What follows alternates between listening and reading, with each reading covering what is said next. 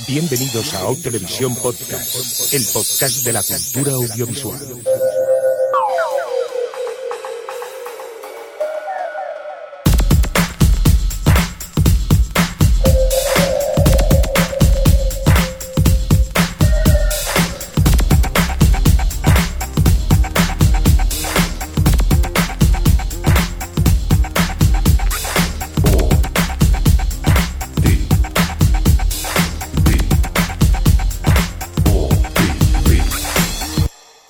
Televisión Podcast. O Televisión Podcast.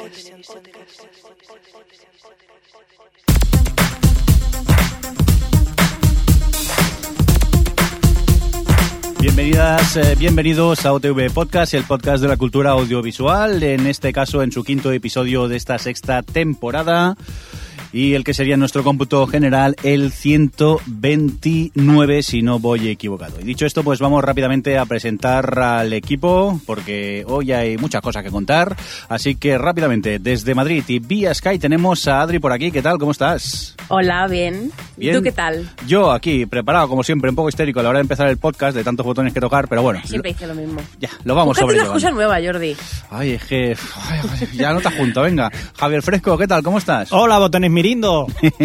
¿Qué es? ¿Está cómodo, no? Aquí sentadito en el locutorio. Pues sí, yo solito aquí. Vale, vale, vale.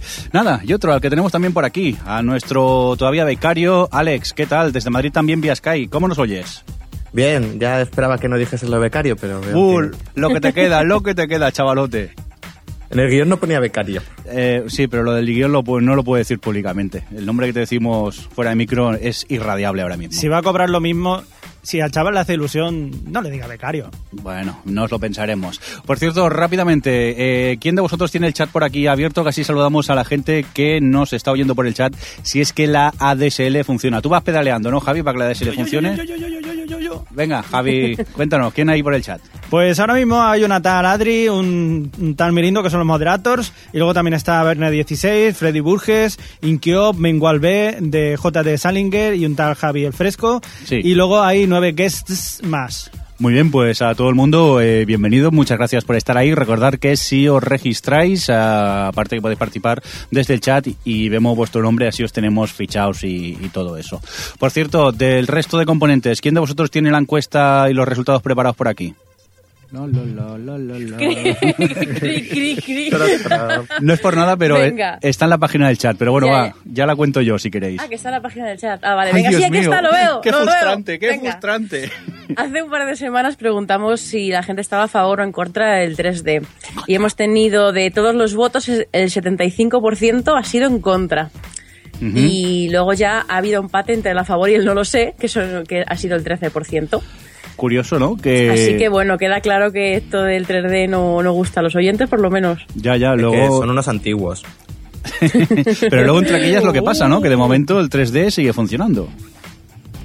Sí, al menos No- no paran de estrenar cosas. Pero yo no creo que es que siga funcionando, simplemente yo creo que cada vez hay menos, ¿eh? Y cada vez funciona peor. Pero bueno, el tiempo, yo creo que esto todavía queda un par de años para que se que- quede claro qué va a pasar con el tema. Y también son películas que quizás son muy palomiteras y que ya predisponen a eso. No todas las películas van a ser en 3D. Bueno, esperemos que no. Yo por mi parte soy del grupo anti-3D, o sea que preferiría que no exista más 3D, no nos vamos a engañar. Sí. Yo, si es una peli palomitera de estas de acción y efectos especiales, por mí encantado. Pues no, depende, porque, joder, ¿te acuerdas del, del de Furia de Titanes, que era un 3D Bueno, pero bien de hecho, claro. mierda? Pero yo digo, un Transformer 3, ahí, pues mira, el 3D iba muy bien. O la de Takashi Miike, por ejemplo. La última que vimos. ¿Para el qué? mejor 3D del planeta. Sí. No, pero yo soy más pro, más pro 3D cuando es animación. Cuando es imagen real, eh, ya estoy ahí un poquito, pero bueno. Aparte que la cara se le ve redondita a todos los... eh, sí, a todos los personajes reales. Las teorías de Javier Fresco. Sí, no, fijaos. Con las que no, no vamos a entrar. Ya os jodió la vida con los bolsos. fijaos, de fijaos, ahora la próxima vez no que podéis veáis- dejar de ver cabezas redondas. No, ahora cuando veáis, eh, cuando veáis lo fijaréis y ya veréis. Tienen la cara redonda, o sea, es... Sí, no, no, no es una cara normal.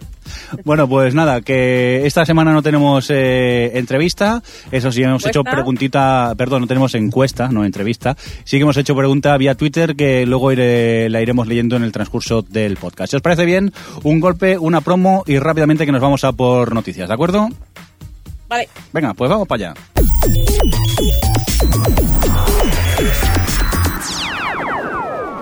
O Televisión Podcast, el podcast de la cultura audiovisual.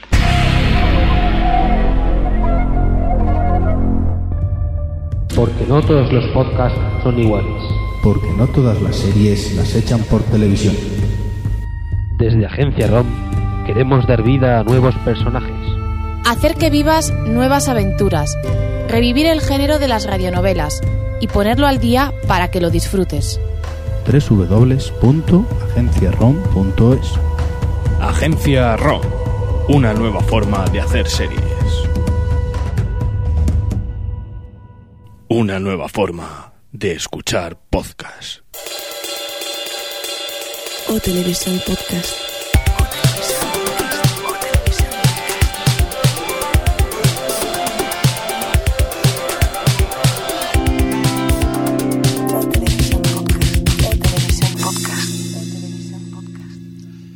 Bueno, pues eh, vamos a continuar, vamos a hacerlo con un poco de información. Ya sabéis, esta tertulia informal y informativa que os hacemos aquí en el OTV hablando principalmente de cine y televisión, bueno, lo que es un poco cultura audiovisual. Y, ah, mira qué bien, pues voy a empezar yo, ¿eh? Me gusta esto del guion, ¿eh? Que me pongas a mí el primero. Muy bien, Adri, ¿eh? Tendría que ser siempre así, que lo Que sepas. eres el jefe. Ya, ya, Sube pero- sueldo, sube sueldo. Pobres oyentes aquí, como he hablado un poco antes. Nada, noticia, no sé si llamarla chorra de la quincena, pero parece ser que eh, el otro día, la- leyendo La Vanguardia, leo un titular que pone lentillas con televisión incorporada. Yeah. Claro, rap- Futuro. sí, el futuro ya está aquí. Eso sí, simplemente lees la primera frase y te pone, es solo un primer paso. Dices, uy, esto no pinta muy bien, ¿eh? Y nada, parece ser que se está desarrollando, eh, no sé en qué sitio de Estados Unidos, en la Universidad de Washington, eh, en la, pues eh, este invento, que son unas lentes de contacto que lo que hacen es, pues, posibilitan la, el, el- el proyectar imágenes en estas lentes. Lo que pasa que, claro, el tema es que una de las principales dificultades es que, eh, Que está es, muy la cerca. es la distancia focal, claro, es que están muy cerca la- las cosas y el, y el ojo humano no puede llegar a, a- a verlo correctamente, ¿no? O sea que de momento es un mero experimento, no nos Uy, uy, asustemos.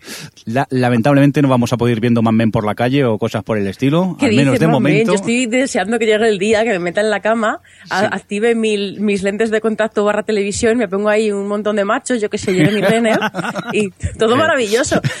Bueno, que Adri, luego que. No te, no te cites, no te cites ver, todavía que, esto no- solam- que solamente tienen una capacidad de un píxel, ¿eh? O sea que... Oh, No, Sí, pero- sí, que, que decía aquí que podía alcanzar hasta los 100, 100 píxeles. Uh. Bueno, hemos visto cosas peores con el Canal Plus los Sí, viernes por la noche. es lo mismo que estaba pensando, yo no sé por qué. Pero bueno, que de momento las plantillas estas, digo las plantillas, las lentillas estas eh, las han probado en ojos de los conejos y dicen que lo ven bien. No sé si es que es, Preguntan o qué.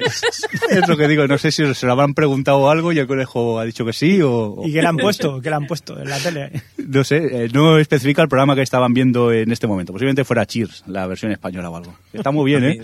Me recuerda esto a, a Torchwood, que creo que en en uno de los episodios la protagonista igual usa unas lentillas que Sí. proyectan cosas y a la vez hacen de cámara. Pues nada, ya estamos a un paso de... Pero esas, esas tenían más de un píxel, ¿eh?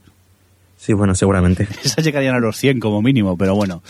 Oye, más eh, cositas. Eh, ¿Os parece que os cuente eh, algo que a mí me sorprende mucho y es que resulta que los Globos de Oro los va a volver a presentar Ricky Gervais? Espera, espera, espera, espera. Yo, O sea, este después, titular- Claro, de, de toda la que le liaron después de, de la anterior vez, que se metió con. Yo creo que no quedó títere con cabeza ahí. Y, y se la liaron parda, ahora le ponen otra vez. Tiene cojones la cosa, ¿eh? Esta gente no escarmienta, yo creo que... Sí, sí, pero- Saben que así va, va a dar que hablar los globos de oro. Claro. Claro que ¿no? sí, es que eh, yo creo que hacía tiempo que no se oía hablar tanto de los globos de oro como el año pasado, que, que lo dijo Ricky Gervais. A partir de entonces hay una expectación muy grande para ver quién, quién va a presentarlo. Y por supuesto ahora se va a hablar muchísimo de los globos de oro. Hombre, claro, seguramente lo hubiera presentado cualquier otro y nadie se acordaría ya, como quien dice, de los Globos de Oro. Pero sí que es verdad que eh, se decía que Ricky Gervais nunca volvería a presentar los Globos de Oro y fíjate, aquí, aquí lo tenemos. Por cierto, Aquí di, di, Alex. Habría, Habría que hacer una apuesta por ver a cuántos famosos presentes insulta.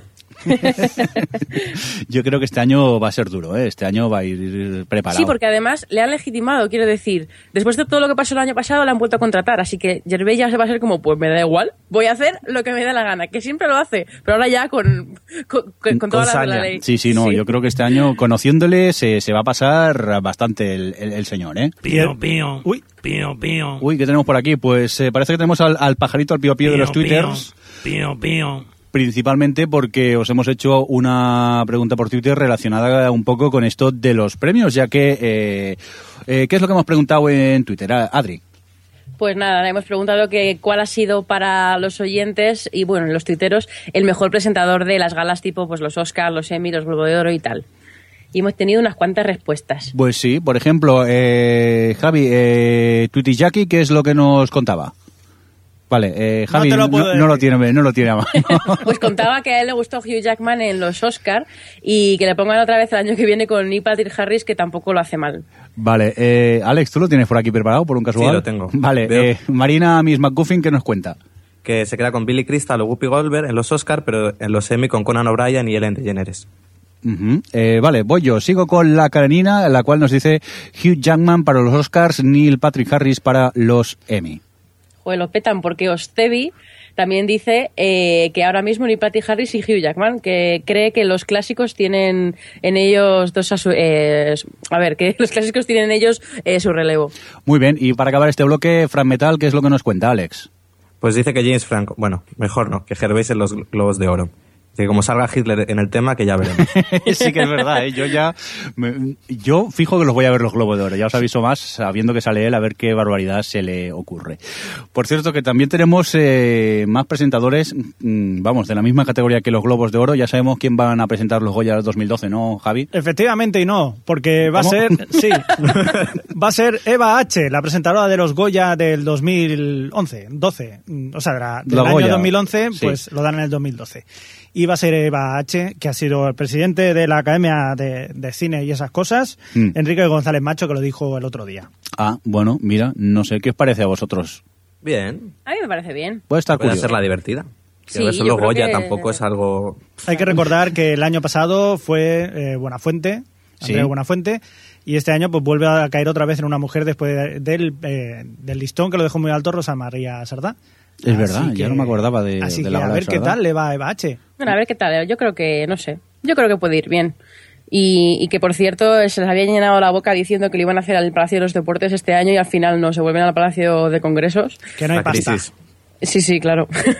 Os recordamos, queridos oyentes, que todavía no os podéis votar para los premios Goya en... ah, No, eso no, ¿no? No, de, de momento creo que a los Goya no nos hemos presentado. Eso sí, si yo qué sé, si queréis hacer un mail bombing o algo, nosotros carta libre. Pues vamos a continuar con más eh, cositas y en caso vamos a irnos a por un poco de cine porque parece que se acercan muchas, pero que muchas adaptaciones, ¿no, Alex?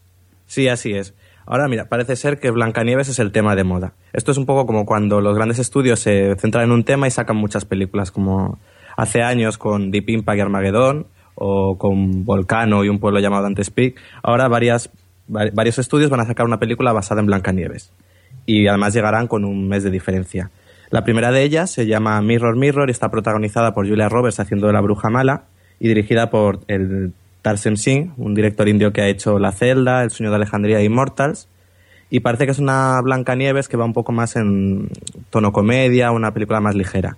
Luego hay una segunda Blancanieves que está protagonizada por Charlize Theron y que tiene como, como Blancanieves a Kristen, Kristen Stewart, la protagonista de Crepúsculo. ¿Me da, ¿Me da a mí que vamos a ir todos con la, con la bruja malvada en esta película?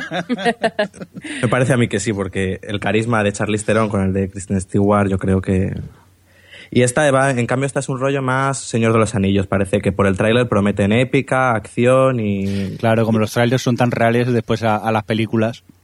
Ya, Yo bueno, tengo que pero- reconocer que, vale, la de Mirror, o sea, Blancanieves y la leyenda del cazador tiene bastante mejor pinta, sobre todo ya solo por Charlize Theron y por el tono oscuro ese que, que le han querido dar, me llama mucho más la atención.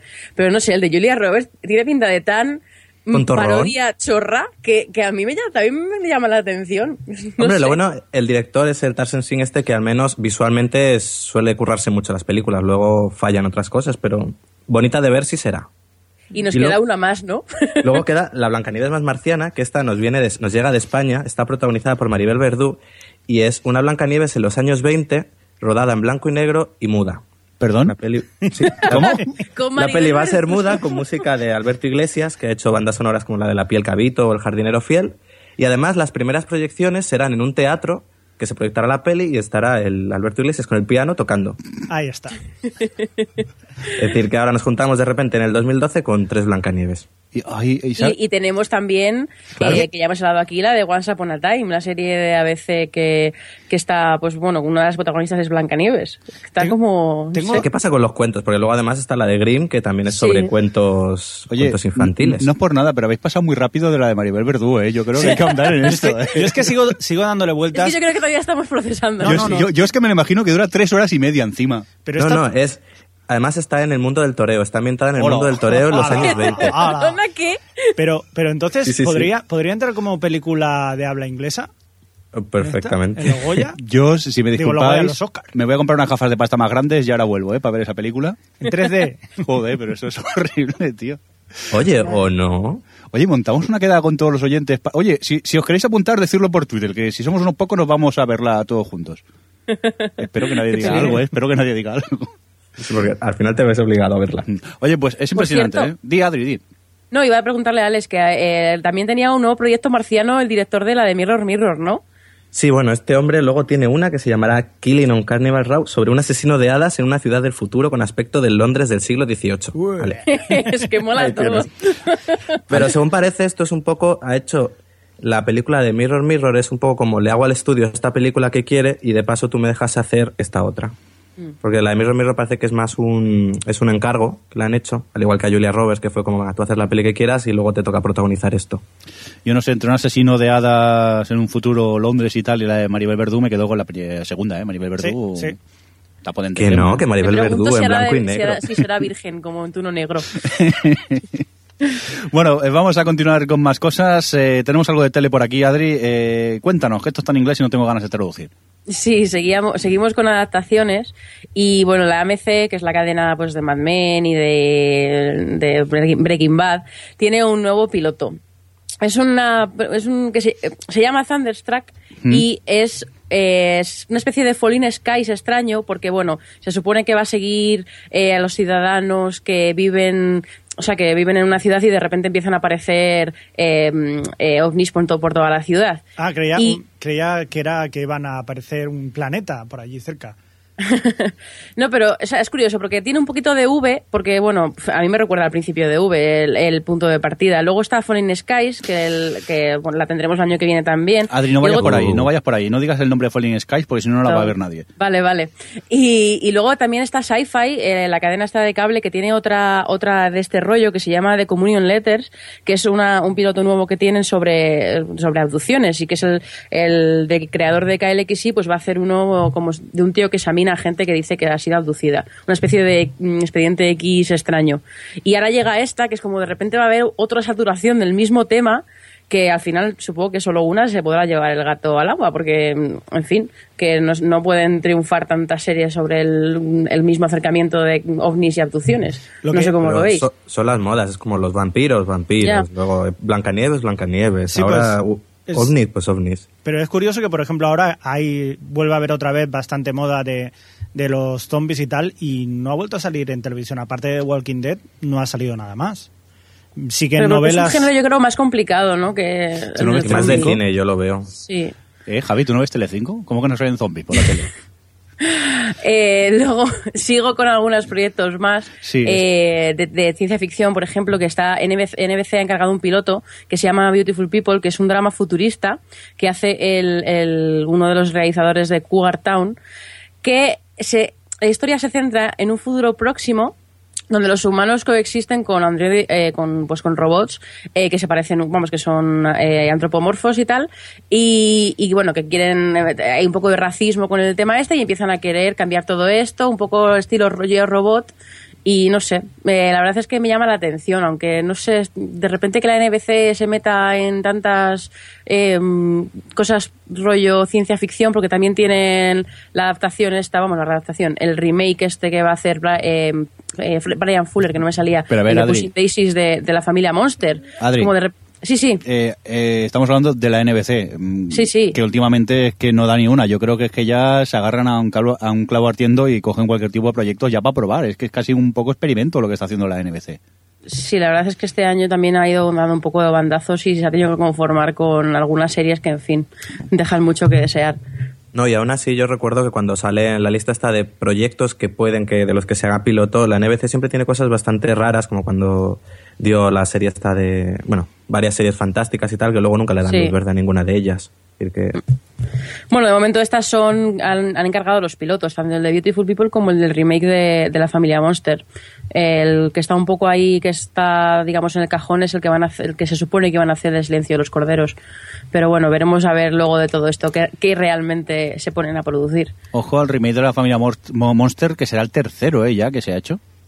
Acordaros que en los 80, no, finales de los 80, principios de los 90, se hizo como un, un remake de los Monster en color, bastante malo, yo lo vi entero, pero era bastante malo, y ahora ver este tercer proyecto, este tercer remake, que no sé yo si es muy necesario. Claro, ahora os preguntaría a los dos que estáis vía Skype si habíais visto los Monsters, pero como sois tan asquerosamente jóvenes, no debéis saber, saber ni de qué hablamos, casi. Yo he pues visto no mucho.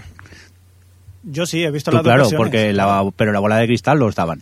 Por supuesto. Que estos no habían ni nacido ya, es que da un asco esta gente que tenemos aquí, pero bueno, fí- fíjate cómo callan, ¿eh? que no dicen nada, están calladicos aquí. El salto generacional. Ya, claro, pero, claro, es que no, yo no quería decir nada, pero... Pero saltaco, saltaco. ¿eh? Venga, vamos a continuar con más cosas. Alex, tienes algo de cine y una adaptación que nos sorprende y nos alegra, ver- ¿verdad? Sí, pero es de televisión. Sí. Es ah, perdón, es Steven verdad, sí. Spielberg y Marta Kaufman, que era guionista de Friends, van a adaptar la serie catalana eh, Polseres Vermelles. Bueno, Pu- Pulseras vermellas. Sí, más o menos, como lo has dicho tú. Gracias por la traducción simultánea. Bueno, es lo que tiene ser bi- bilingüe. que se emitió en TV3, esta, esta serie de Albert Espinosa y Pau Freisas, pues han comprado los derechos y ahora están preparando el piloto. Pues curioso, ¿no? La adaptación que quieren eh, hacer. Eh, por cierto, Javi, ¿tú la llegaste a ver esta serie o no? No, no la he llegado a ver, pero sí que me consta que, que sí, que aquí en Cataluña es todo un éxito y un fenómeno casi sociológico. Pues esperemos a ver si se acaba de llevar 100% adelante el proyecto y podemos ver el, el piloto. Y ya de paso podríamos ver la, la serie que hicieron aquí, ¿no? Ya que tenemos la oportunidad. Vamos a continuar con más cosas. Así que, Alex, ahora, ahora sí que lo digo bien, con cine, ¿verdad? Bien. Sí, ahora sí. Bien. Y hablar de algo de lo que tenía ganas de hablar. Sí. Bueno, pues. Y Adri, por lo que se nota. Sí. Y al final ha salido ya el tráiler de la adaptación de la saga de libros Los, los Juegos del Hambre. Esta Bravo. es un. Ya. Eh, ¿Esto qué es? ¿Otro que es crepúsculo o algo? ¿De qué No, no, no, no, para nada. ¿No? A ver, esta es una, una trilogía de libros, también juveniles, pero con un tono completamente distinto. Resumiendo, es en un mundo futuro donde hay 12, se- 12 estados gobernados por un Capitolio. Cada año eligen de cada estado a dos niños que tienen que enfrentarse en un juego en el que solo puede sobrevivir uno. Era así. Esto es como una mezcla de Battle Royale y la película se ha hecho Schwarzenegger, ¿no? Sí. Sí, es un poco, es un Battle Royale mezclado con Survivor, hay un poquito, todo en, en novela juvenil. Pero pese a lo que pueda parecer, no. Aunque sea para, para adolescentes, no, no tiene un Pero- tono muy romántico ni. realmente lo que mola de- del, del libro es, vamos, de la historia en general, es que tiene ahí un poco rollo sádico porque el- los Juegos del Hambre esto los televisan como si fuesen un reality y la gente apuesta y son niños que están muriendo. Pues como en perseguido. Sí, sí, por eso, pero que, que quiero decir que es bastante, no sé, que, que sí que es cierto que es una novela juvenil, eso no lo va a negar nadie, pero tiene ese tono adulto de, de oscu- de que es oscuro, luego además la protagonista mola mucho, es- tiene muchísimo carisma y, y no sé, la verdad es que después de ver el tráiler, ¡ay! Pero, pero una cosa, ¡Qué ganas! tiene carisma en el libro. Eh, en Claro, el cine bueno. no Bueno. hemos sabido nada. Por un tráiler no podemos llegar a saber cómo... Ya Claro, pero claro, la actriz estamos hablando protagonista- de la- del libro, no sabemos ni siquiera cómo van a adaptar la historia. Claro, por ahora todo lo que tenemos son un poco conjeturas y lo que sabemos. Em, Está dirigida la película por Gary Ross, que es responsable de Pleasantville, por ejemplo. La protagonista va a ser Jennifer Lawrence, que fue nominada el año pasado por The Winter's Bone. Y le acompañaba un buen reparto. Elizabeth Banks, Stanley Tucci, Lenny Kravitz, Woody Harrelson. O sea que al menos así de primeras la película promete. Pero vosotros los que os habéis leído los libros, supongo que tenéis muchas, muchas ganas, ¿no? Sí, básicamente es de las películas más esperadas por mi parte del año que viene. Totalmente. Esperemos que hagan un, un, game, un Juego de Tronos y no un Walking Dead, en este caso. Que Walking Dead no está tan mal. Mm, no me hagas hablar. Yo que, sé, como no he visto la segunda temporada todavía, no me quiero meter. que tus Twitter sangrantes contra Walking Dead. Yo es que yo le he dejado ya a Walking Dead. ¿Sí? Sí, paso. O sea, Ay, pues el sexto no estuvo mal. Sí. uf. Pero ¿y lo que han tardado en llegar a ese punto? Ya, y ahora se va de vacaciones después del de Que es esta que es semana. eso, va todo tan lento, pero tan lento que uf, a mí se me hace un poco cuesta arriba. ¿eh? Sigo con ella, pero cada vez me está costando más. Venga, vamos a continuar con más cositas. Adri, ¿qué tienes por aquí? ¿Proyectos de la HBO? Pues sí, tengo dos nuevas series del HBO. Hmm. Una de ellas eh, va a ser una serie que va a hacer Akiva Goldsman y Ron Howard eh, de la de Dog Holiday. A ver, me explico. Eh, esto es ha, ha habido ya varias películas en torno a, a Dog Holiday, que es un personaje, vamos, una persona real eh, que fue uno de los protagonistas de un tiroteo que hubo a, a finales de, lo, de 1800, vamos, en 1880 eh, en un pueblo de Arizona, en plan viejo este y tal. Y bueno, ahí hubo varios protagonistas y de, de esa, de esa historia se han hecho ya bastantes adaptaciones. De hecho, pues hay una de John Ford que protagoniza Henry Fonda, hay otra eh, eh, con Burr Lancaster, hay otra con Carl Russell y hay otra con, con Kevin Corne de Jesús. ¡Kevin Corne! y ahora, pues bueno, nos están preparando una nueva, una serie basada en este ambiente que yo creo que, bueno, que a lo mejor quiere retomar un poco el, el- la nostalgia a Deadwood y a lo mejor es como una buena opción para, para los que le, le echen de menos a aquella serie. No se sabe mucho todavía, solo están preparando el piloto y bueno, a ver qué más se, se- se dice sobre este tema. Yo me No acuerdo. llama atención. me acuerdo una que hizo Stacy Kitsch, que era que también Stacy Kitsch, un tipo con bigote. Sí, sí, sí. Como no des más pistas, podría ser mi padre, que también tiene bigote. que también hacía de un investigador privado, no sé qué, o sea, no, no, o sea, que no. Nah, es- se supone que el, el Dog Holiday normalmente es el secundario de, to- de esta historia, porque hay otro que es el, como el héroe que se llama, el héroe que se llama Wyatt Earp, pero y- bueno, y el Dog Holiday este es un, es un dentista que, que se va ahí a, a pegar, a, a tirar tiros, pero bueno, como eso, es como una nueva visión de la historia quieren hacer. ¿Queréis ver series del oeste? Veros Deadwood. Ya está, no hay más que decir. Hombre, pues este, si no recuerdo mal la historia, Doc Holiday era, tenía también, era tísico y el hombre estaba, tenía una mala vida imperdonable. Y puede estar bien, puede dar bastante juego. Yo solo digo eso. Pero queda otro proyecto, ¿no? De HBO, Adri. Sí, tenemos un proyecto nuevo que se llama The Corrections y es una, una serie que es, de- es una adaptación de un libro de Jonathan Friesen, que es eh, el que escribió también otra novela adaptada que se llama Descuida and the Whale, que aquí se llama Una historia de Brooklyn, que por cierto la echaron ayer en la 2 y me ha resultado curioso cuando vi la noticia. Eh, y bueno, en esta nueva, en esta serie de, Corrections se ha metido la noticia que se ha, ha entrado Ewan McGregor al casting que ya está Chris Cooper, eh, Chris Cooper y Diane West en ella. Diane West estaba en, en In Treatment, no sé si la recordáis. Y, y bueno, la historia va de una familia que es un- una pareja mayor que tiene tres hijos adultos que están por ahí perdidos, se han echado un poco a perder en sus respectivas vidas y el padre decide reunirlos a todos un- una como una última Navidad para intentar mm, que pues bueno eh, mejorar sus vidas y que mm, vuelvan a la, a la buena senda. Y bueno, de momento no se sabe mucho más de- del tema. A ver cómo. de son de estas cosas que yo creo que a ver de todos estos proyectos cuál realmente sale adelante, porque no, no sé yo. A mí lo que me sorprende es Iwan McGregor que se pase a la televisión. Sí, ¿verdad? La carrera le va bien.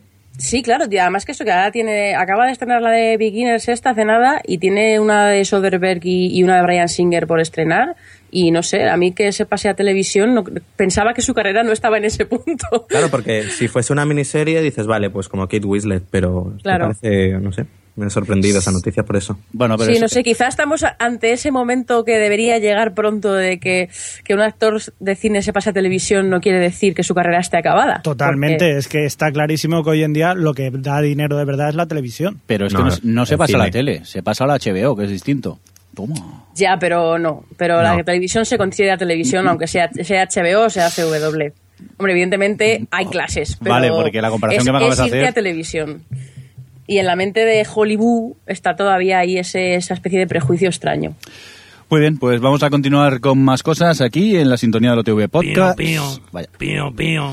Pues nada, vamos a continuar Pío, en este pío. caso leyendo Pío, unos pocos píos píos que habíamos eh, hecho una pregunta hoy en Twitter, lo que decíamos, eh, ¿cuál era la pregunta? ¿Te acuerdas, Javi? No. ¿No? Vale, muy bien. Sigue sin tener el, el- el guion impreso, ¿no? No. Vale, vale. La pregunta, ¿quién ha sido o es para ti el mejor presentador de galas tipo los Oscars, los Emmys, los Globos de Oro, etcétera?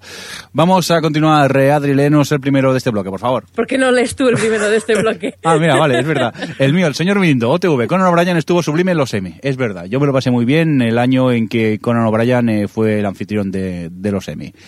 Más eh, pío píos. En este caso, Gerardo de los 00 Podcast, GER7, que nos cuenta, Adri. Pues nos cuenta que Billy Crystal for the win. Ah, esto significa for the win. Vale. Yo toda la mañana dándole vueltas a qué podía significar esto. Por FTW. Por favor, pensar que hay dos oyentes del podcast que estamos mayores y las abreviaturas nos cuestan un poco ser buenas personas. ¿Eh, Javi? No, es que no sé qué significa for the win. Para el ganador. O Ah, para ganar o claro, algo así, ¿no? sí. Venga, vamos a continuar. Eh, soy, tan, an- soy tan antiguo que estudié francés porque me dijeron que era el- la lengua del futuro. Es Gracias. verdad, y tú hiciste francés. qué, qué heavy. ¿Cómo- Bueno. cómo te Bueno, uy, uy. Perdón, va, sí, cortarnos. Cuando los abuelos empiezan a hablar, cortarnos, que si no se nos va la cabeza. Adri, ¿qué nos cuenta esta tal Adri Contresis? Pues nos cuenta que Hugh Ma- Jackman le sorprendió, no sé, a mí Hugh Jackman me sorprendió y Sí. también me gusta mucho para rollo Emmy, pues John Stewart con Steven Colbert, creo que lo hace muy bien. Y, y Ellen Mola y Bob Hope y Billy Crystal ya son míticos, es que ahí ya hay, hay opciones. Venga, continuamos. Y en ese caso, eh, Alex, ¿qué nos cuenta Vanessa de la Stevie Slayer? Pues dice que Hugh Jackman, que es el hombre. Dice que cegada de amor probablemente. Venga, cine en serie, nos dice Billy Crystal Forever, eh, dice, no hay huevos de poner al señor Gervais, ¿no? Supongo que se referirá a los, a los Oscars, en este caso. Claro. Yo, yo no lo veo, Bueno, los Oscars sí que no lo Oscars veo. no le ponen a J.K. Gervais ni muertos. Venga, y acabamos con el último. Adri, tu compañero podcastero Ramón Rey, ¿qué nos cuenta? Pues nos dice que Billy Crystal en los Oscars siempre será un referente, aunque aparezca gente nueva que lo haga bien en su estilo como Ricky Gervais. Muy bien, pues hasta aquí los eh, piopíos, eh, que hemos recibido la pregunta quién ha sido o es para ti el mejor presentador de galas tipo los Oscar, Emmys, Globos, etcétera. Vamos a continuar con más cositas, ¿os parece? Sí. Venga, vamos para allá. Si quiere esto.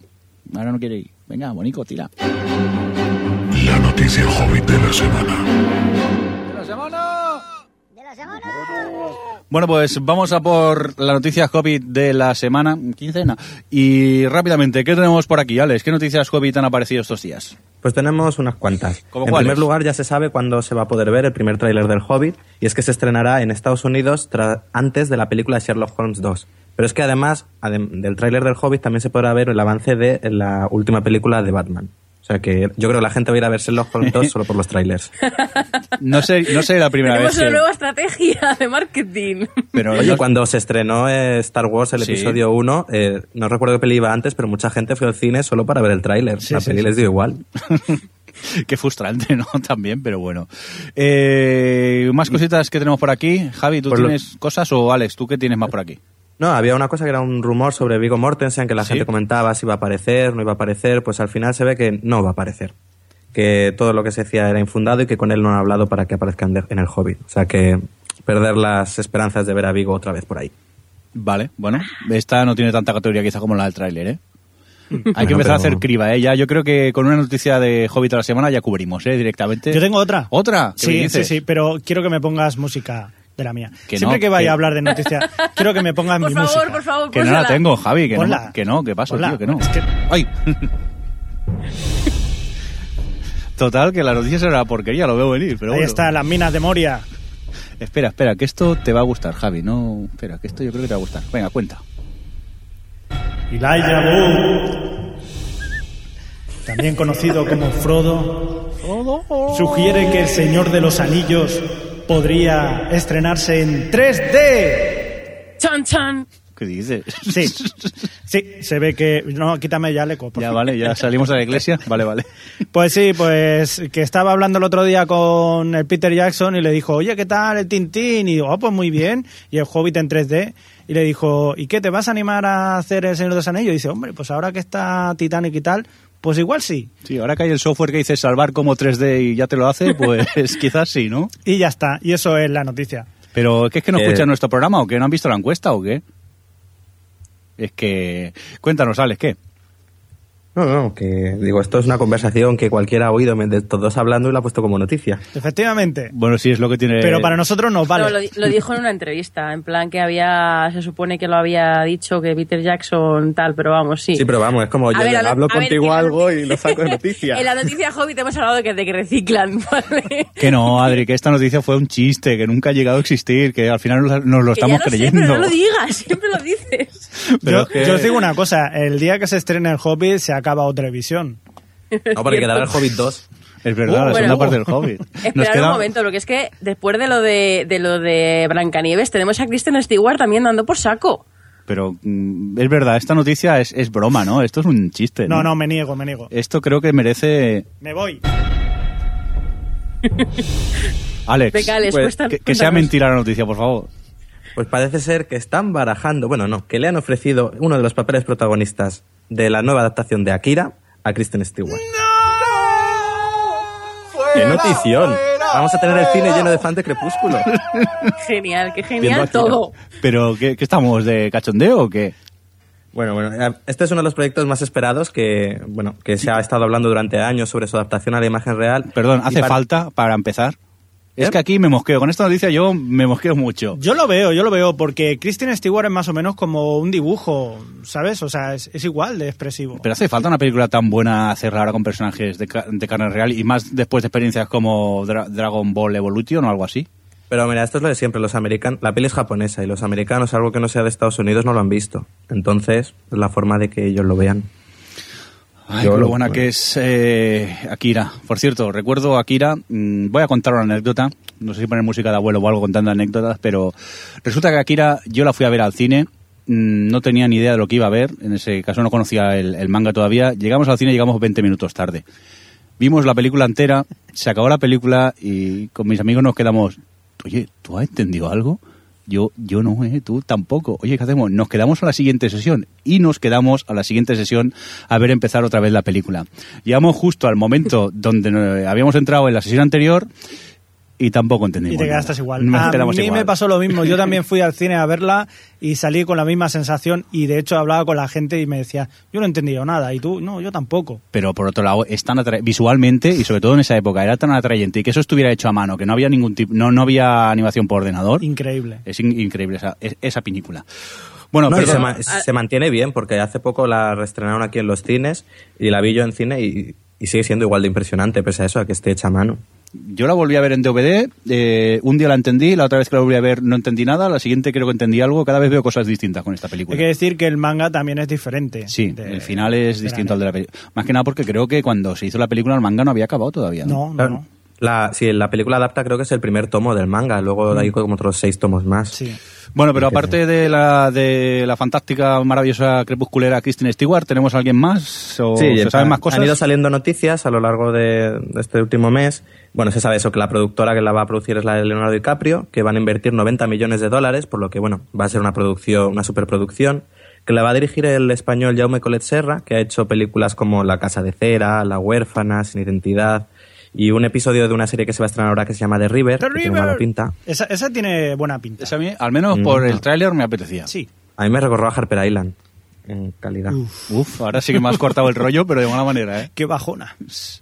Y luego han ido saliendo noticias para el reparto. Bueno, tenemos la maravillosa noticia de Kristen Stewart.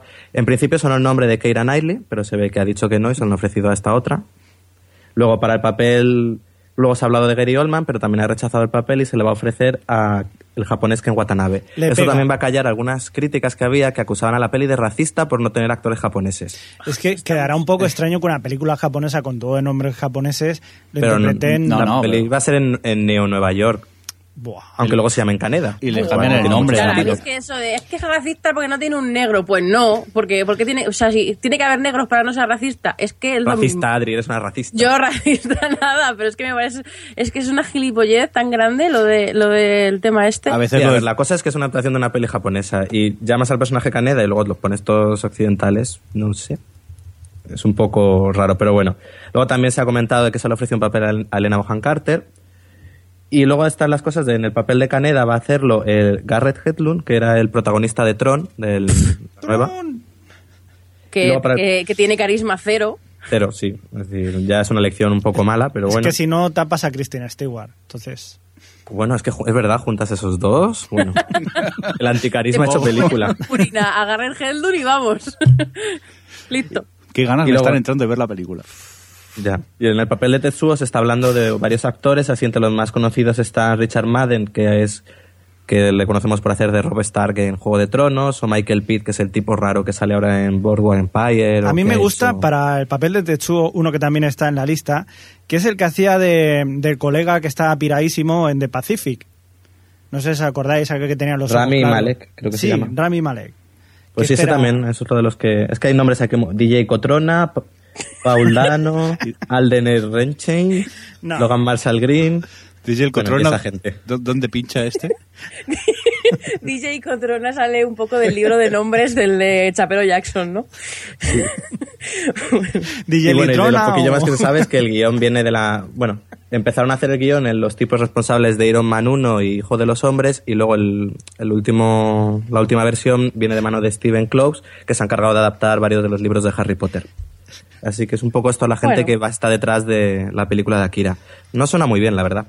Bueno, pues vamos a continuar con más noticias. En este caso, una noticia que mira que yo no me había enterado y he dormido tan tranquilamente esta noche y me siento hasta mala persona. ¿Qué es lo que ha pasado, Javi? Sí, te diría que me pusieras música de guionista, pero en este caso tendría que ser música triste. Ya está. Ya está. Sí, porque Telecinco cancela oficialmente la serie Cheers. Vale, muy bien. Oh, qué pena. Venga, la siguiente. Venga, va, Hay que decir que no hay que trolear y no es estas cosas. No nos tenemos que, que alegrar que una No, porque hay serie... mucha gente que Sí, depende de- sí, exacto. exacto. De un rodaje. Y bueno, es, un- es una pérdida, pero bueno, Sí. es la oportunidad de que luego se pueda hacer una cosa que sea mejor. No hay que, a ver, vale, no hay que reírse, pero sinceramente, nosotros que vimos el piloto los tres juntos, eso no había quien lo cogiera por ningún lado. No. O sea, la serie era mala con ganas. Hay que decir que bueno, se han pero hecho... ya se sabe que en televisión la calidad no es símbolo de, de audiencia. Ya, pero con unos límites. Bueno, pero es que esta tampoco tenía audiencia, si nos ponemos así. Ya, ya, por eso, por eso, pero que, que, tam- que aunque a lo mejor tú lo ves y eres un productor de una cadena y dices esto es una mierda, pero vamos a ponerlo y luego funciona. Que esas cosas ya sabes cómo funciona, bueno, sí, pero eso vamos, ya sí. es- a veces lo de estrenar series o películas es casi una lotería. Sí. Por cierto, que de cancelaciones eh, vamos a renovación que a mí me ha sorprendido principalmente porque se ve que han eh, prorrogado dos temporadas más Dexter, ¿no, Adri? Sí, de- después de que hubo algunos problemas con, la, con el tema del contrato, porque Michael C. Hall quería 24 millones de pavos ¿Solo? y los otros solo y los otros querían pagarle menos y además parece ser que desde que modo Marion, eh, desde que se separaron eh, Jennifer Carpenter y, y Michael C. Hall, estaban las cosas en el rodaje un poquito así tensas, pero nada, al final se han renovado por dos temporadas más, o sea, hasta ocho y ni siquiera han dicho que la octava vaya a ser la última. Yo, la verdad es que no eh, estoy todavía, me estoy guardando Dexter para ver la, la temporada de, de ahora del tirón. Porque creo que Dexter gana del tirón. Pero eh, por lo que estoy oyendo y leyendo de la gente que dice que ha bajado un poquillo de nivel y tal, esto de las dos temporadas no acaba de convencerme mucho. Que prefiero que acabe eh, en plan bien, ¿no? O sea, que acabe en lo alto. Pero se ve que Showtime está como intentando alargar sus series doradas, como Dexter Claro. y Waits, un poco como... Pues bueno, vamos a ver que nos duren lo máximo hasta que consigamos otros estrenos gordos. Pero bueno, en teoría lo que están estrenando ahora sí les funciona. Es que además. Dexter es una serie que, que curiosamente, que no suele pasar con, con muchas, gana eh, espectadores a medida que avanza. O sea, el, el estreno de la, de la sexta temporada batió todos los récords de la serie y el, el último capítulo que han emitido eh, ha superado ese récord. O sea, que es que encima cada vez tiene más audiencia. Vale, vale. Por cierto, este lo he dejado, es que le estaba preguntando yo a Sí. Javi por interior si estaba viendo la serie y parece que ha hecho un spoiler y ¿has dejado de, de ver esta temporada de momento? O Sí, de ¿Hasta dónde llegaste? Hasta el capítulo 3. Hasta- Es que no me llama mucho la atención. ¿Qué pasa? ¿Que al que no le gusta la serie que es a mí estoy bien, la estoy viendo al día o, o qué? Es que Yo yo es que- prefiero... Pues eso parece. Si no te gusta, porque la ves? Claro, es Porque que ahí soy está un- la cosa, es que hay un- un tal cabezón. cantidad, es que hay tal cantidad de, de- de series que no te puedes estar martirizando con una serie a ver si mejora. Vete a Ya, otra. vale, no entremos. Pero a ver, hay series que no me gustan y hay series que no me gustan. Que es distinto. Esta la, la- la voy viendo. A ver, hay una que es troll. Claro. Lo que pasa que eh, a mí nunca he sido muy fan del, de Dexter, principalmente por el hecho de el, el empatizar con un asesino eh, en serie, pues me cuesta, no, no le pillo al truco a eso, aunque siempre las voy viendo las temporadas y esta sí que es cierto que la veo bastante más floja que, que otras. ¿eh? La historia que me cuentan, eh, acostumbrado a las anteriores que tuvimos, sobre todo la, la última, no, sino la anterior que fue tan grande, esta pues claro, Dexter ha alcanzado cuotas eh, tan grandes que ahora es difícil eh, mantener siempre ese mismo ritmo. A ver, yo creo que por, ah, por ejemplo, la temporada pasada, que era la quinta, la gente decía que, que había bajado mucho y que era un rollo, no sé qué. Vale que no era la cuarta. La cuarta es la mejor con mucha diferencia y es difícil que vuelvan a contar algo parecido, o sea, que vuelva a ser igual de buena. Pero la quinta me pareció buena. No es, no era brillante, pero era buena. Entonces, claro, yo todas estas críticas de la sexta temporada de momento no me las creo. Porque yo siempre he sido muy fan de Dexter y, y creo que saben muy bien encontrar el, un- el tema que desarrollar en cada temporada. Cada temporada ha cambiado. Y por lo que sé, que no voy a decir nada de esa temporada, me llama bastante la atención. Así que bueno, Una ya pregunta. supongo que hablaremos aquí. Una Sí. pregunta, Adri, ¿puede llegar Sí. a cansar Dexter? ¿Puede llegar a? Cansar, incluso a los propios seguidores. Claro, que puede llegar a cansar como toda serie. Claro. No, por supuesto, llega, llegará un momento y si a- con ocho temporadas, si mantienen una, un nivel, ya no digo malo, pero medio, pues al final, pues todas las series se desgastan, yo creo, y, y sobre todo cuando tienes Dexter, que es una temporada que sigue los mismos esquemas todas las temporadas y lo único que cambia es un poco el enfoque o cómo le afectan ciertas cosas a- al personaje, eh, creo que es ma- más susceptible de que, de que canse. Pero bueno, yo tengo fe. Por ejemplo, ya os contaré cuando vea la sexta. En el chat nos comenta Pablo Starter que a él sí que le está gustando esta, esta temporada. Pues mira, me alegro. Por cierto, hablando de renovaciones, decíamos que a Dexter la habían renovado por dos, pero resulta ser que es que a South Park directamente lo han renovado hasta el 2016. Así, sin más. Así, directamente.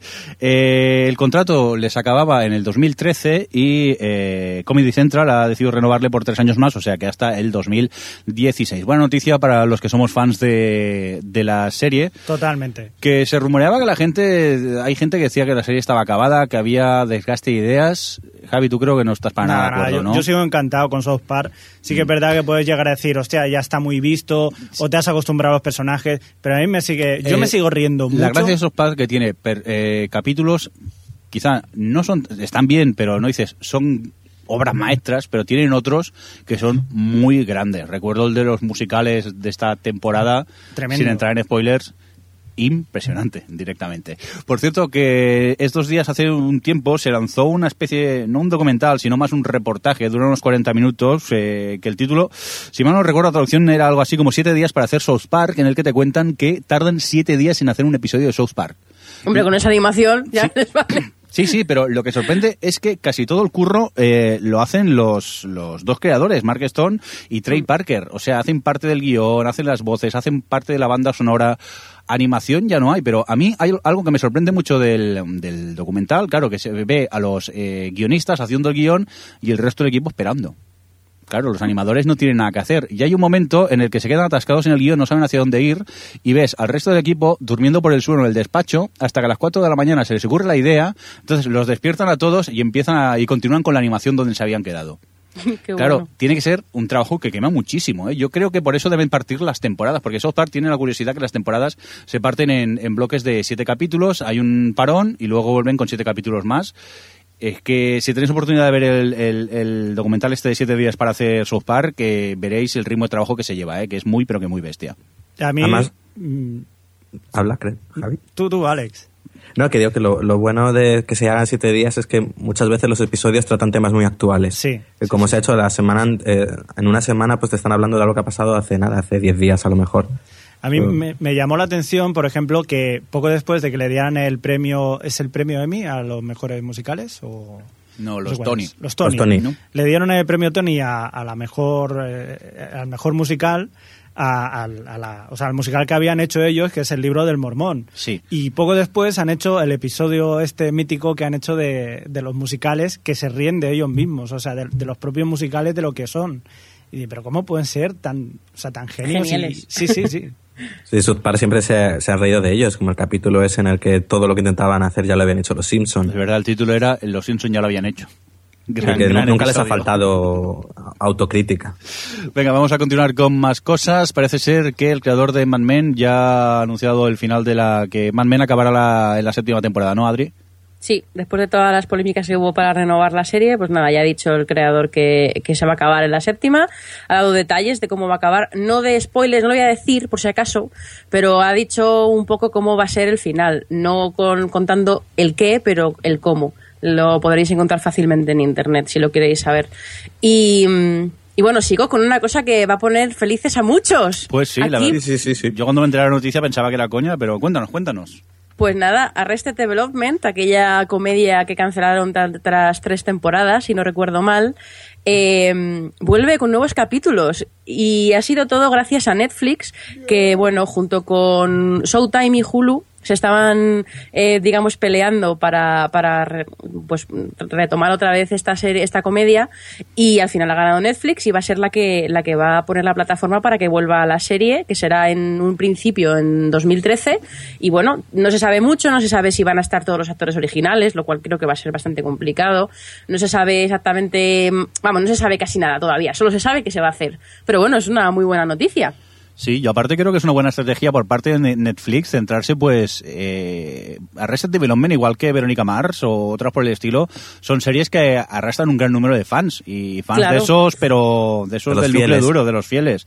Y es una manera vamos yo fijo que si algún día llega aquí Netflix que parece que sí pero todavía estamos esperando y, y al final hacen el proyecto este Arrested Development yo me voy a ver todos los episodios no me voy a, pe- a perder ni uno. No sé si vosotros habíais llegado a seguir esta comedia de Fox Sí, yo sí, y lo mismo. En cuanto. La cosa es que mantenga el nivel. Porque eh, tenía un nivel muy alto y a ver si mm, seis años han pasado, ¿no? O seis, Sí, siete años sí, después sí. son capaces de seguir con el mismo nivel que mantenían. Los actores yo creo tema- que estarán libres porque realmente ninguno, bueno, excepto Michael Bueno. Cera y Jason Bateman, el resto Bateman, tampoco hacen gran cosa. cine, ya. Pero no sé, yo lo que mm, lo que creo es que sí que es bueno en el, punto de que eh, las comedias tienen a lo mejor su momento y esta a lo mejor no fue un fue un batacazo de audiencia.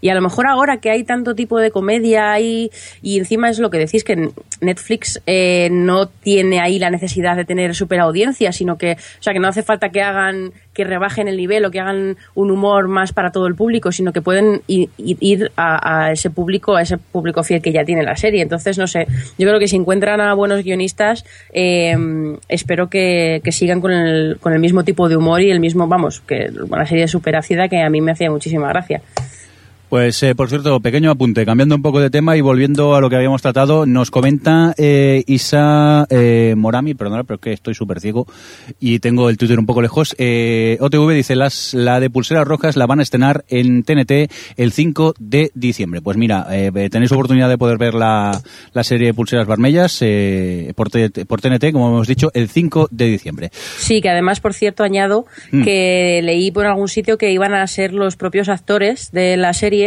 los que iban a doblarse a sí mismos al castellano.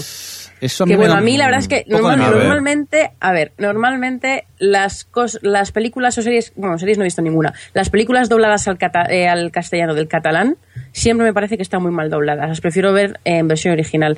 Yo, mm, no sé, siendo catalán, que además segu- seguro que hablan castellano, bueno, no sé, no lo habéis visto así que no nos podéis decir, pero eh, no sé, ¿qué, qué problema hay con ponerlo con subtítulos? Es que, ay, no, no, y encima que eso, actores, los actores no son, do- no son, no son dobladores, son actores. Ahí estamos. Entonces, ay, Yo solo es- quiero recordar el caso de Antonio Banderas doblándose al mismo eh, al principio, cuando hacía las películas de Hollywood. Por suerte ya dejó de hacerlo, pero es que eran doblajes bastante malos. Es que una cosa es ser actor y otra es actor de doblaje, que la diferencia es bastante grande. Hmm. Sí, a mí eso no me convence. Bueno, pues eh, a lo que íbamos. Continuamos con más noticias. En este caso, eh, renovaciones un poco del lado oscuro. Alex, cuéntanos. Pues sí, Survivor renueva por dos temporadas más. Es decir, va a llegar ya la 25 y la 26. Yo ya no sé si alegrarme o no, ¿eh? porque a ver, soy no. fan de Survivor, pero es que ya empieza Yo creo que tenía que haber acabado en la temporada 20 y que... que Pero que más, a ver, a ver, yo no lo he visto, ¿vale? Y, y no pienso verlo. Y lo verás, Pero- tienes que verlo. no, Te vamos a obligar. Pero eh, un formato como este, realmente, como depende tanto del casting, Claro, pero cuando ya has tenido 24 temporadas, ya has hecho todos los twists que se te han ocurrido y ya has tenido, no sé, yo creo que después de la temporada 20, que fue el Héroes contra Villanos, que reuniste lo mejor que habías tenido a lo largo de esos 10 años, haber acabado. Ahora mismo yo, bueno, esta última temporada no la estoy siguiendo, pero las dos anteriores fueron muy flojas. Y está, está dejando bastante que desear, ¿eh? es bastante estándar en cuanto a Survivor. No, no es es, que nada del otro mundo. ya lo hemos visto todo en el programa, más o menos. Ya sabemos. Mira, Ya como, como Dice, dice pues perdona, Freddy Burgess, eh, perdón, Freddy Burgis, que luego dice que no decimos su nombre bien, en el chat que, que sois unos herejes y que falta una edición final llamada All Winners o algo así. All Winners. Yo lo que había pensado, Freddy, ya que lo comentas, a mí eh, estaría bien una, pe- una edición de gente que han sido los primeros expulsados. Como una segunda oportunidad. De esos pobres desgraciados que son los primeros que expulsan, que nunca sabes qué ha sido de ellos. Lo que pasa que, no sé. Suelen ser bastante antipáticos la gente que expulsan primero. O antipáticos o muy random. Pero esas son las que me gustan a mí, porque lo que mola Survivor es odiar a la gente. No nos vamos No, a engañar. Tenía que ser una edición de la gente que se ha quedado segunda. Todos los que han perdido en el último, en la final. eso lo hicieron con The Amazing Race y fue una temporada muy buena. La de Unfinished Business. Sí, pero bueno, esos habían quedado en menos ganadores, pero habían quedado en varias posiciones, no todos eran segundos. Sí, era, eran en plan que habían pasado algo chungo, pero hombre, la mayoría se habían quedado a poco de ganar, como los que perdieron el, el pasaporte o la que perdió porque se hacía pis. Venga, vamos a continuar con más renovaciones. Adri, ¿qué tienes por aquí? Pues mira, así rápidamente NBC, que ya, esto, ya demuestra eh, dónde está ahora mismo puesta la NBC. Y es que ha renovado, vamos, le ha dado temporada completa a Gri- a Grimm, que la serie es un poco, mm, pero no le va mal de audiencia del todo. Y le ha dado dos capítulos más a Apple Night, que ya tenía 22, y ahora le, van- le dan 24. Es como, madre mía, ¿cómo tiene que estar la NBC para que una serie nueva le dé dos episodios más? No sé. La verdad es que, en fin, pobrecita NBC, algún día con- levantará la cabeza. Con lo Y que con lo había mala sido. que es. O por Night. Yo solo digo eso. Vale, sí, totalmente de acuerdo. Para mí, ¿eh? Vale, vale, vale, vale. Oye, pues nada, en noticia que, que levantó mucho revuelo en la, red, en la red, Twitter estaba, vamos, que, que ardía, y que luego, si te lo paras a leer, tampoco se sabe mucho. Lo único que es que Doctor Who se ha confirmado que se va a hacer una película. Pero vamos, es que es lo único que se ha confirmado, se ha confirmado que el realizador de David Yates, que es el que ha hecho las últimas tres de Harry Potter, pues eh, ha revelado que quieren hacer una película y están buscando eh, guionistas. Sí, pero no es una película de la serie, de No, no, no. la serie, sino Es como empezando aprovechar ellos mismos. Sí, aprovechar un poco lo que es el personaje y empezar eh, ellos mismos a empezar a hablar del, de, de Doctor Who. Pero Mm. uf, no sé, a ver, yo molaría ver una película de Doctor Who, pero quizá con los eh, doctores eh, que han existido. ¿O creéis que es necesario una con un doctor distinto? No, o al menos manteniendo la mitología que ya ha Sí. sido creando. No hacer una de nuevas como si no se hubiese hecho serie. Bueno, pues tras esto vamos a continuar con más cosas. Javi, tú tienes algo de YouTube por aquí, ¿no? Sí, sí, sí, sí. Venga, sección streaming, ¿qué pasa? Pues nada, que YouTube ha hecho, ha llegado a un acuerdo con Disney. Y a partir del año que viene se van a poder ver eh, cientos y cientos de películas suyas eh, en el canal YouTube a través de youtube.com barra movies y ahí podréis ver Por cierto, que- esto será a partir del año que viene, ¿no? Sí, señor. Pero tú ya has hecho un trabajo de investigación hoy. Pues sí, ciertamente, porque eh, verdaderamente aquí eh, se, se hizo ya en mayo, ya empezaron a unirse Warner, Sony y Universal para emitir sus películas a través de, pues te saldrá, me parece, entre 1 y 4 dólares cada película para poderlas ver en, en esto, en YouTube. Disney eh, además se ha hecho, se ha unido a DreamWorks y a Pixar para poner sus películas. Y he dicho, tonto de mí, digo, voy a hacer una investigación a ver qué películas se pueden ver y se pueden descargar.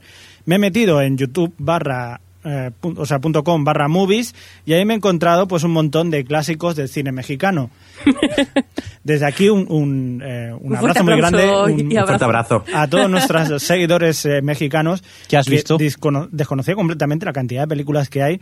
Eh, estaba viendo Operación Tómbola, o sea, Carambola, Operación Carambola, Sí. con un actor que se llama Capulina y es bastante graciosa. Que eso para equipararlo a- al cine nuestro aquí, que sería como una peli de pájaros y exceso casi. O... No, sería más bien como una de, de Paco Martínez Soria.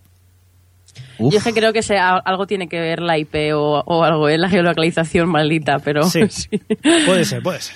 Vale, vale. Pues vaya geo- geolocalización de España-México, ¿eh? Perdón, señor no, YouTube, pero, ¿eh? por, pero El, por, el, por el idioma, no supongo sé. que sí, que habrán puesto... es que nosotros somos latinos, ya lo sabes. No somos aún así, europeos. aún así, pues eh, yo lo recomiendo porque la verdad es que hay un montón de películas que se podrían poner las, eh, o sea, podrían poner películas ya también españolas aquí y subirlas. Pero sí que es verdad que tenéis de clásicos mexicanos todo lo que queráis y podéis verlo tranquilamente sin. Hombre, yo la nada. de Maribel Verdú, si la sube, la veo, ¿eh?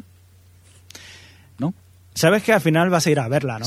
Y además por petición popular. Eso, por bocas, voy a tener que ir a verla. Pero bueno, vamos La a continuar. en el podcast, así tendrás que verla. La- pero haremos un comentario como la película, mudo. Venga, Adri, cuéntanos, eh, ¿qué noticias tienes por ahí? Pues bueno, Mediaset ha sacado mitele.es, que digamos que es una, su propia versión de, de la televisión a la carta de televisión española, en la que pone va a tener contenidos pues, de todos sus canales, que ahora tiene 500.000, la parte uno nuevo además, el Energy, el de para machos de Mediaset. eh, y va a meter ahí todo su contenido. Eh, Con esas curiosas, eh, que creo que son una buena, buena noticia mm, para algo como esto, eh, que va, aparte de retomar series an- clásicas como puede ser Médico de Familia o Salir de Clase, eh, está entre el catálogo series eh, internacionales, que hasta ahora era bastante complicado en- para las cadenas nuestras conseguir derechos para poder ponerlo en streaming las series de fuera. Y, bueno, están por ahí Mujeres Desesperadas, está Anatomía de Grey, Spartacus, está la mayoría, vamos, muchas de las series que tiene Mediaset están puestas ahí. Eh, luego tienen programas en plan Top Gear o, o Un Cuarto Milenio, bueno, aparte- o sea que también tienen programas extranjeros, no solo series, y bueno, y, eh, infantiles y tal.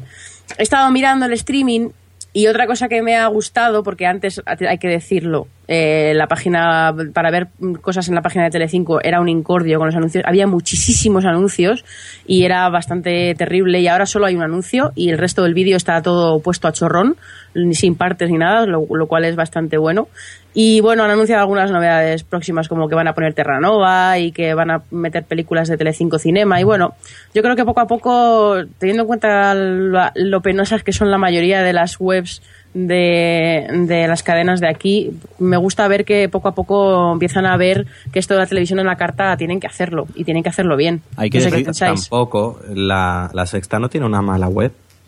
Uf, a mí es que tanto la sexta como cuatro, como bueno, Antena 3 no está- su sofá es Antena tele- tres, bueno. no está mal, pero eh, realmente hay, pro- hay, un, hay un problema de contenido y de sobre todo de eh, que también en mi tele.es tampoco es que esté todo muy bien.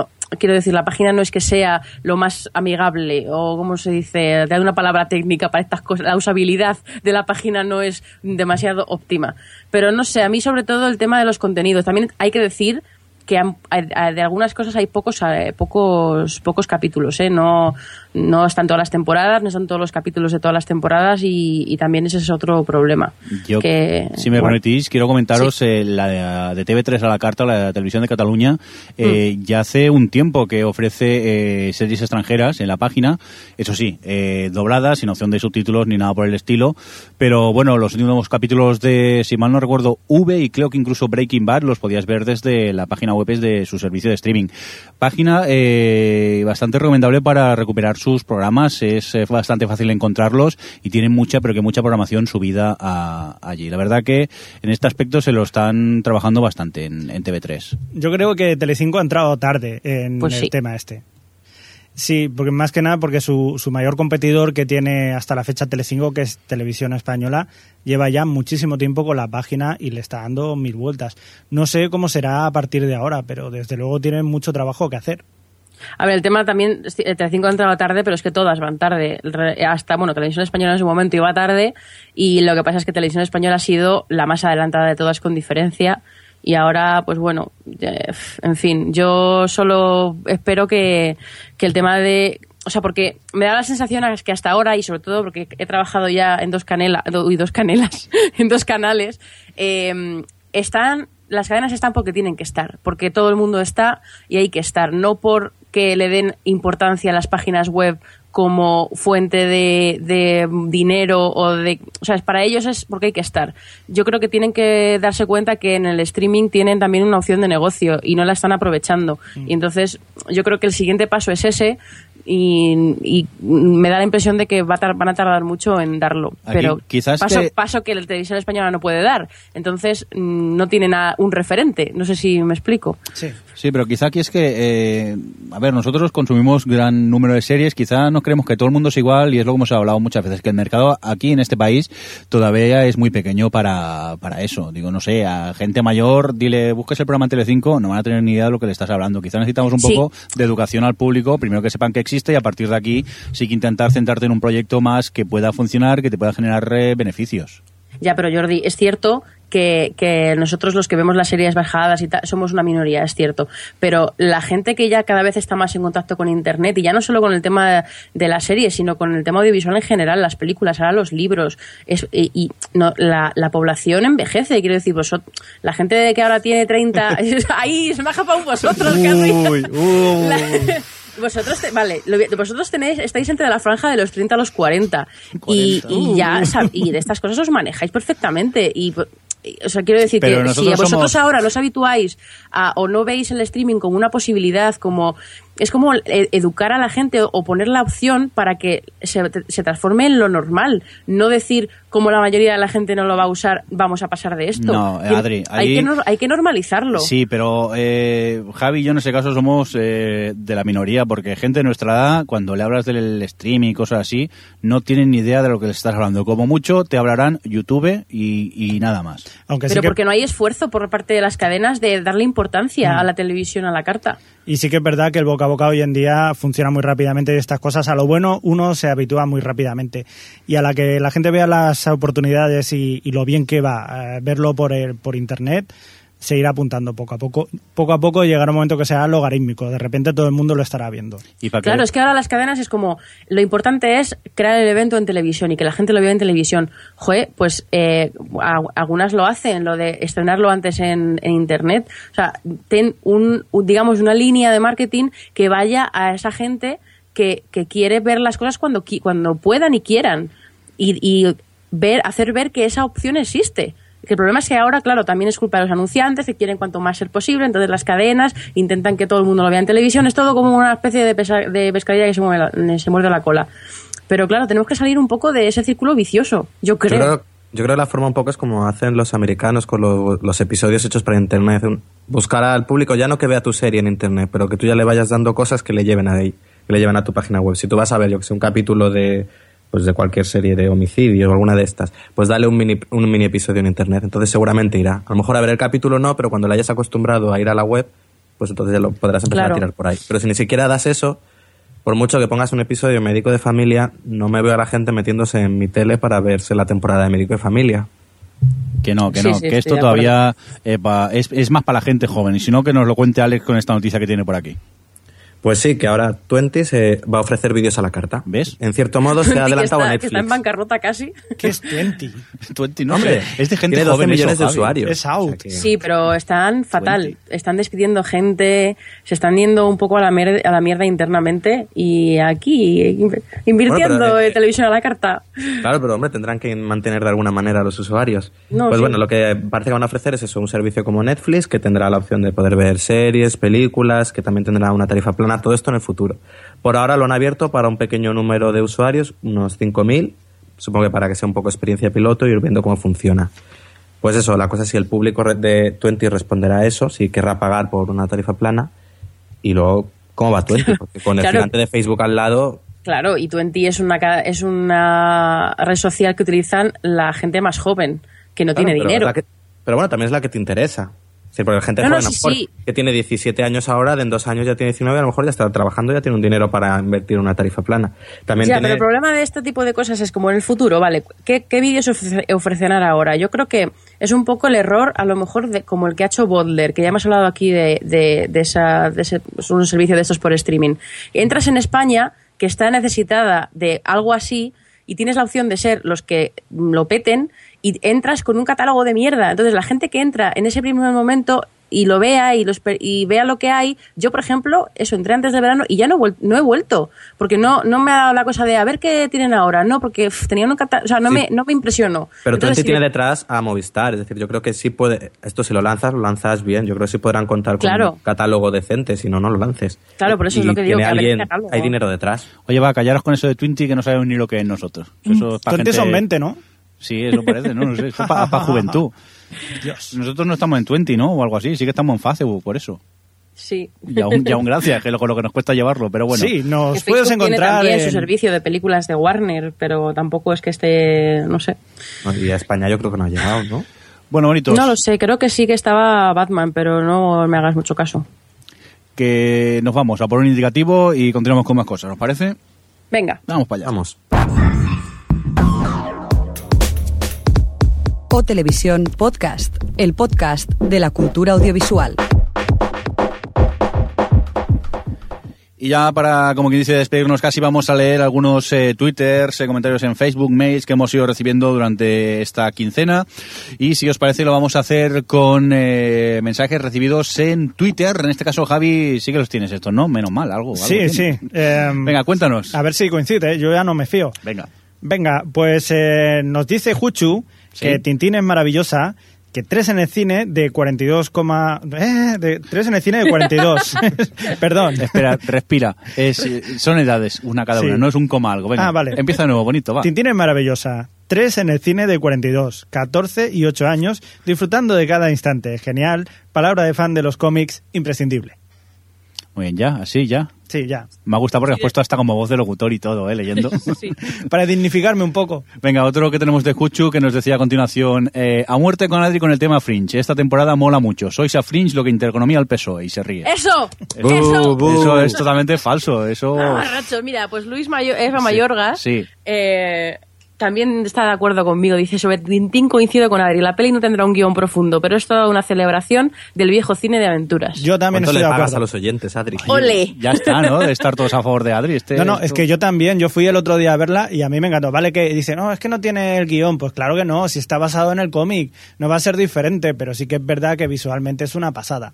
Y yo iba a eso, a pasármelo bien y me lo pasé muy bien. Venga, más tweets eh, referentes a Tintín. En este caso es Javi Arauz, el oyente que os encontrasteis en el Festival de Sitges, Sí. que nos dice, a mí Tintín me entusiasmó. Así, directamente. Claro que sí. ¿Qué más tenemos por aquí? Hombre, Luis F. Mayorgas eh, repite, ¿no, Alex? Sí, dice que el ala oeste, sobre el ala oeste, que Moira Kelly tenía un personaje tan borde que creía que el presidente Barres le pidió a la CIA que la liquidaran. Si esto fue cuando hablamos de lo de hacer un Moira Kelly, Sí, que sí. desapareció. Esa gente que eh, me voy, ahora vuelvo y nunca más se supo de ellos. Venga, otro que leo yo en este caso es eh, Eobo, que nos dice, escuchando el último TV solo tengo que decir, Adri, ¿esto, ¿esto qué es? Eh, esto hay que borrarlo, ¿eh? Cuando lo- Espera, voy a- voy a intentar leerlo.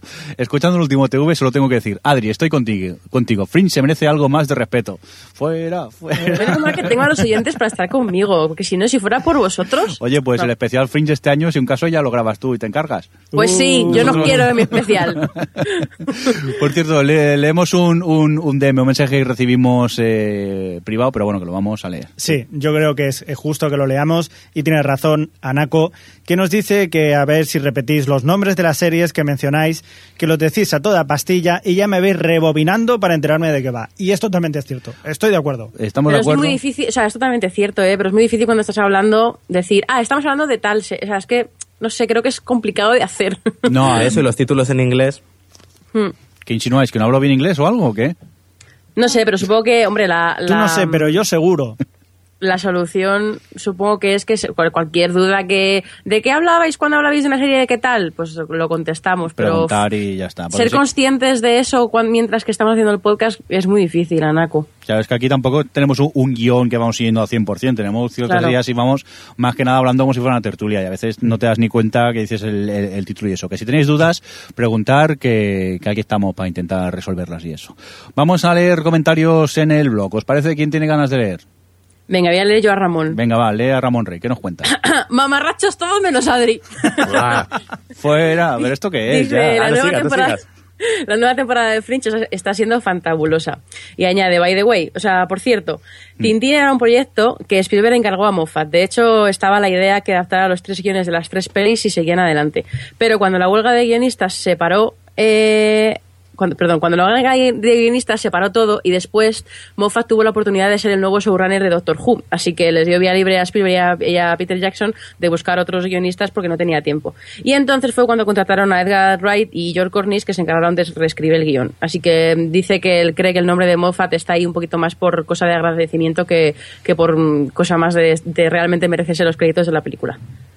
En resumen, oye, iros a hacer un podcast de Fringe y dejarnos en paz, hombre, ya. que ¿esto qué es?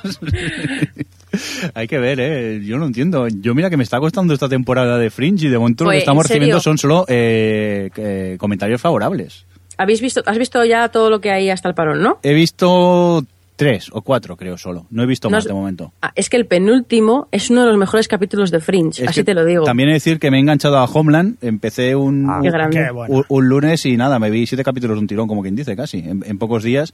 Entonces, como Fringe me daba pereza, sinceramente, pues la, la seguiré viendo, pero la estoy guardando más para el parón navideño que, que- que otra cosa.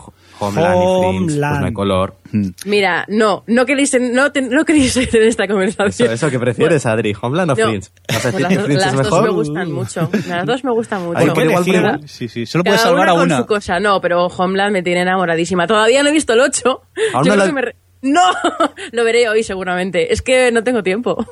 Impresionante. Yo, yo quería recomendaros, aparte, porque gracias a vosotros estoy viendo más trash americano del que, del que podría soportar. Y el otro día descubrí una, un, un programa que se llama Lady Hoggers. ¿Cómo? Lady Hoggers. ¿Y eso de qué van, eh? Son dos señoras, o sea, dos chicas, eh, que están buenorras, que tienen tetazas, y se dedican a cazar jabalíes salvajes que pues arruinan los campos de la gente, entonces lo- los cazan con unos perros y con sus propias manos.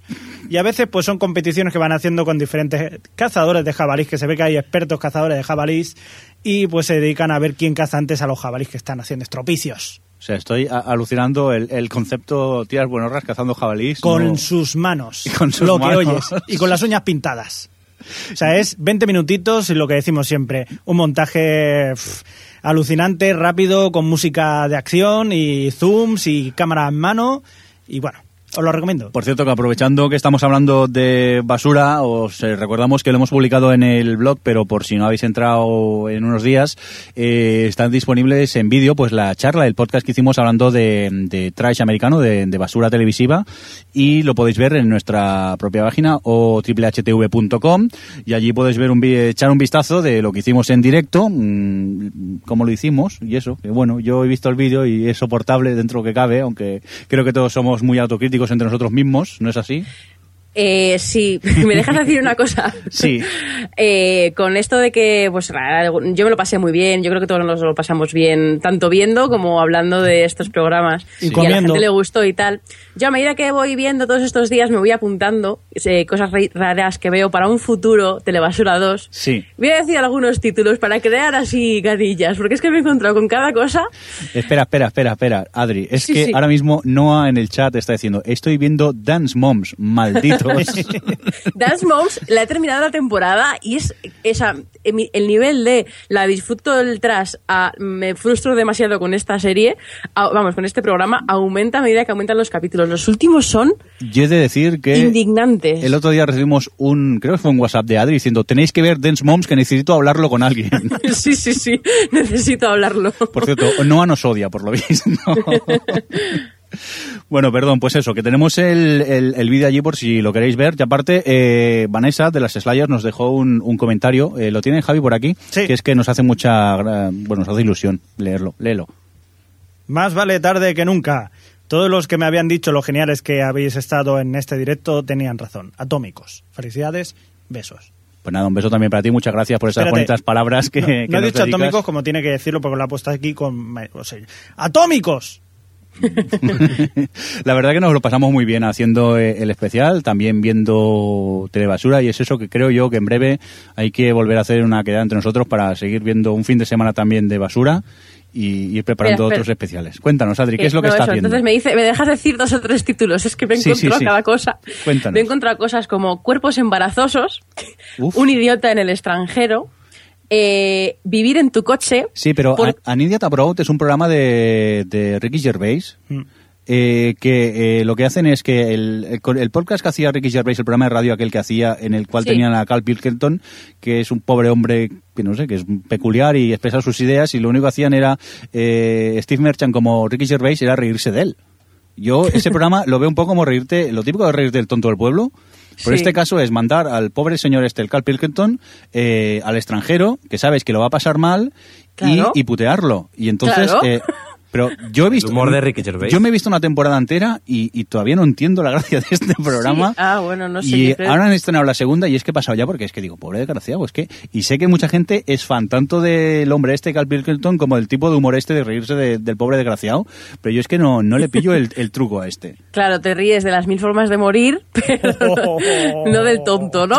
Pero porque el mil formas de morir los tratan a todos como si fueran malas personas. Cierto.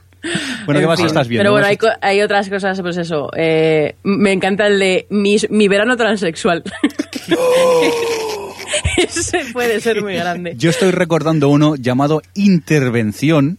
No sé si todavía está en antena Ay, o Intervention, está por favor, Intervention. sí, sí. Este eh, tenemos que echarle un vistazo y también Sí, uno sí. llamado eh, Hooders o algo Sí, así, Hooders, que el- es el de gente que tiene, creo que síndrome de Diógenes, que van acaparando Sí. cosas y lo que hacen es ayudarles un poco a, de- a deshacerse de todo lo que tienen en casa. Javi, dime. Yo, perdonadme, pero es que Noah, que está aquí, Noah de las Slayers, que está aquí con nosotros en el chat, dice que está viendo un programa horrible que se llama Escuela de Vírgenes. Chan, chan, chan. Espera, espera. Grandeza. A ver, Y, y literalmente dice, la pana se la llevan por hora, así mismo. a ver, repite el título. Es Escuela de vírgenes. Escuela de Vírgenes. Venga, va, ya si eso venga, ya sí. nos vamos yendo, ¿no? que estamos desvariando y esas cositas. Venga. Oye, que muchas gracias por estar aquí en una nueva edición de OTV Podcast, el podcast de la cultura audiovisual. Volvemos en 15 días. Eh, vamos a saludar a la gente del chat, ¿os parece, Adri? ¿Nos cuentas quién tenemos por aquí? Pues sí, tenemos por aquí a Elis, a Freddy Burgis, a Isa Morami, Sí. a Marco 0087, a Noah, a Pablo Starter, a Mengulab, a Tarjot y a de J de Salinger. Y luego cinco guests que no se han registrado. Pues eh, lo dicho, que muchas gracias por estar ahí, que volvemos pronto. Javier Fresco. ¿Hasta la siguiente semana o la siguiente edición? Muy bien. Eh, Alex. Pues nada, hasta dos semanas que se pasan volando. Hoy ha estado mejor, ¿eh? Al menos el becario se ha despedido mejor, que la semana pasada fue un poco seco el chico. Pobrecito. Anda, calla, ranita. Lo tratan muy mal. Eh, Adri, venga, di adiós. Adiós. Venga, y por mi parte también recibir un cordial saludo de quien nos habló con vosotros, el señor Mirindo. Que nos vamos. Adiós. Chao, chao. Luego... O Televisión Podcast, el podcast de la cultura audiovisual.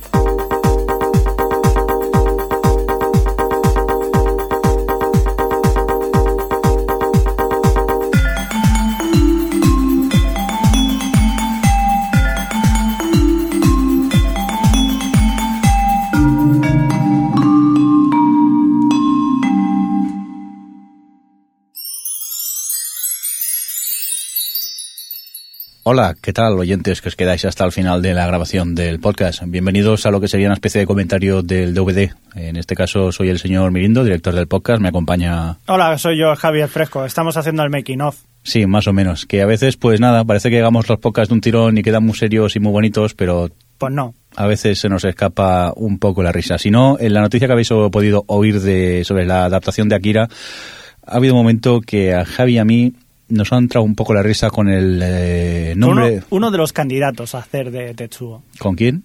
Con DJ Cotrona. Cotrona o Litrona. O, o Poltrona. Escuchemos la versión en la que no se oye todo tan serio. Mientras eh, eh, Alex iba hablando en serio, iba dando la noticia, Javi y yo posiblemente oigáis de fondo que nos estamos riendo. Tuvimos que cerrar el micro para, para que no se oyera. Sí, pero al final ha pasado esto. Último- la última versión viene de mano de Steven Kloves, que se ha encargado de adaptar varios de los libros de Harry Potter. Así que es un poco esto a la gente Bueno. que va, está detrás de la película de Akira. No suena muy bien, la verdad. Pero nunca se sabe. Veremos a ver qué pasa. que se están despollando porque El tío, el patrón. pero tenemos que avanzar que Alex tiene prisa. Perdón, perdón, perdón, no podía hablar. Hemos tenido que cerrar el micro. Que se estabais muriendo, Y ¿no? encima yo me estaba muriendo y oía a Alex que iba siguiendo tan tranquilamente. Es que ha cerrado los micros porque era...